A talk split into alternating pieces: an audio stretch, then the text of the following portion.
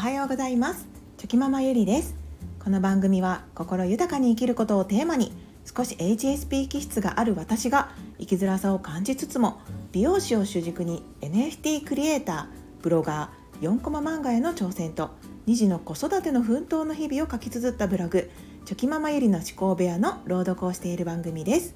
最後にゆるい雑談もあります。それではよろしくお願いします。令和3年7月5日。家事リストを作って家事効率化。後編。自己効力感にもつながる。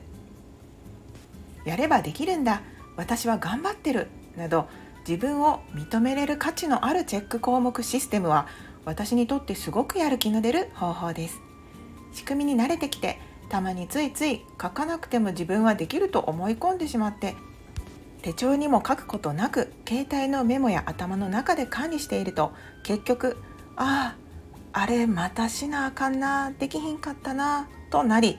やるべきことをどんなに頭で思っていてもやっぱり本当に先延ばしになってしまうんです。そしてその週の終わりに先延ばししている自分に気づきああ今週もできひんかったしまったと反省します。どんなに強くやらねばと思っていてもやはり意志の力だけでは弱いんだなぁとつくづく感じます。向き不向きはあるかもしれませんが私は紙に書いて自分で目で見て確認することで項目にチェックがついていない状況が続くと本当にやらないと気持ち悪いという状態になりますのでこのやり方がすごく合ってるんだなと思います。自分は目で見るだけの方ができるや書いて消していった方ができるや携帯のリマインダーに任せるといいなど自分がどの方法だと確実に作業をこなせるのかやらないと気が済まないという方向に持っていけるのかが見つかると本当に強いと思います。先延ばしにしないことでできない自分に落ち込まなくなる。やらなければいけない家事は一応毎日必ずしないといけないのでこなせるのですが家事以外の自分のやるべきことを特にチェック項目に書いておかないと本当はやりたかったのにできていないというふうに先延ばししてしまうということにつながります。そうなるとできなかった自分に対し自己嫌悪に陥りやすいです。大げさかもしれませんができない日々が続くということはやはり気持ちのいいことではありません。やはり書くことでやらねばという気持ちを刺激し先延ばしにしてしまってできなかったという自分を不必要に責めることを防ぐことができます。注意することは一日のやるべきタスクを詰めすぎない。やるべきこととやりたいことのバランスは本当に大事でやりたいことをついつい入れたくなりますが時間は有限で限られていますので余裕を持ってやることを見極めチェック項目を記入していかなければいけません。タスクを詰めすぎてしまいその日中に終わらなかったタスクが出てくればくるほど本当は詰めすぎたということが原因なのにできなかったという事実だけが残り自己効力感も下がってしまうという時代に陥ります。とにかく無理のないようにチェック項目を書いていくというのがポイントになります。そしてバランスよくペース配分を決めるというのが大切です。まとめ。やることやらなければいけないことをリストを作って消していくという方法を書きましたが家事をこなしていくやり方は本当にたくさんありますしその中で私はこの方法がやっぱり一番合っているなと思いました。いろんな方法をまずは試し繰り返し修正していくことで自分のぴったりのやり方が見つかっていくんだなとつくづく感じています。人の価値観考え方生活環境も様々でまずは自分はどうなのかと考えることで自分流が見つかっていくんだろうなと思います本当にいろいろあるとは思いますがこの考えが誰かのお役に立てたのなら幸いです余談ですが私は目で見て確認すると頭に入り意識できるタイプですので我が家はいろんなメモがそこら中に貼ってあります。特に台所の壁。最近のお気に入りメモは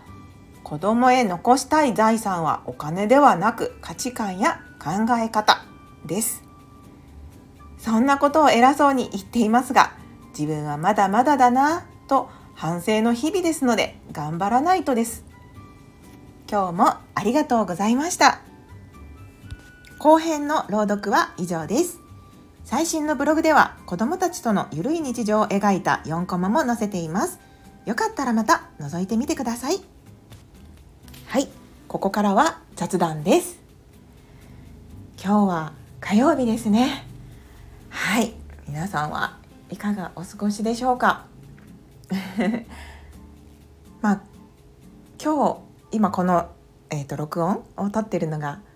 前日の月曜日になるんですけど 今日はですねちょっと面白いことがありましてですね、えっと、コストコに行ってきたんですけれどもでコストコであの大きなカートをこう押しながらうろうろしてたらこうだ私と多分まあ同い年ぐらいかちょっと若い方なのかはいその2人組の女性の方がいらっしゃって1人の方がですね私の顔を見て「はあはあみたいな感じでもうあのすごいこう久しぶりの友達に出会ったみたいなぐらいのもうすごく笑顔でテンション高めにこう喜ん喜ぶようなリアクションをされてですね私は「えええなんだなんだ?」って あのその方のことは本当に知らない方だったのでもう一瞬だパニックですよね。え私の顔に何かついてるのかなとかあのあれ？私なんか変な服着てるのかな？とか。あチャック開いてたっけ？とか。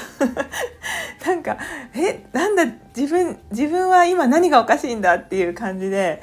あのすごい焦ったんですけどもこうどうやらその方が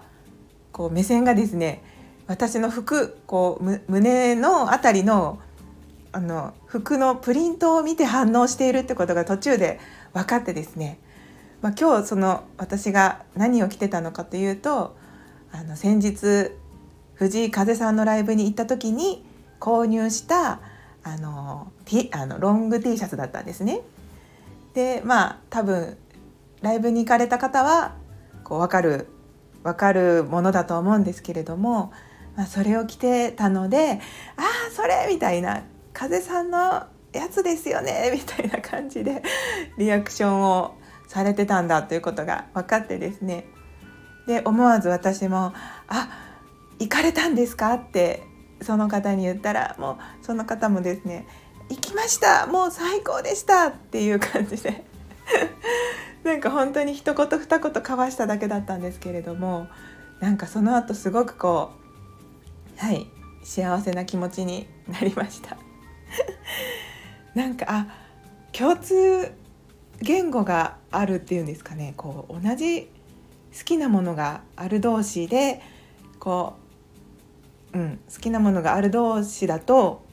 初対面でもきっとこう盛り上がれるんだろうなっていう感覚っていうんですかね。まあ、あのライブに行った時でもそうだったんですけどなんかこう前後左右でちょっとまあ目が合った方とちょっと会話したりとかやっぱりそのライブの雰囲気もまあ、風さんを見に来るという共通の目的があるのでやっぱりみんなこう仲良くなりやすいというか、まあ、すごい心地のいいコミュニケーションが取れてたので、まあ、その感覚を思い出したんですけども、うん、やっぱりこういいですね。好きなものとか価値観が同じとか何かその共通点がある方との会話っていうのは盛り上がりますしうん、なんかすごく楽しいなって思いました。まああの今日は コストコでお互いね買い物に来ているという感じだったので別にそこで話がそのまま盛り上がって何分も喋るってことはなかったんですけど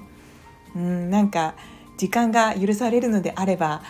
えどこのどこの場所から見てました？とか あの曲良かったですよね？とか、まあ、そんな話もしたかったななんてはいカートを押しながらその後思ってニヤついてました、ね、でもそれだけでもなんか本当に幸せな気持ちになれますよね。うんなんか人とのコミュニケーションってやっぱり大切なんだなって思いました。はい。なんかすごくはい心温まる出来事があってはい。その後もほんわかした気持ちで過ごせました。ね今日は、まあ、火曜日なのではい。どんな一日になるんでしょうか。皆さんもそんなほっこりするような幸せな温かい出来事が起こるといいですね。うん。今日も一日ねまだまだ1週間始まったばかりですので頑張っていきましょう。はい。それでは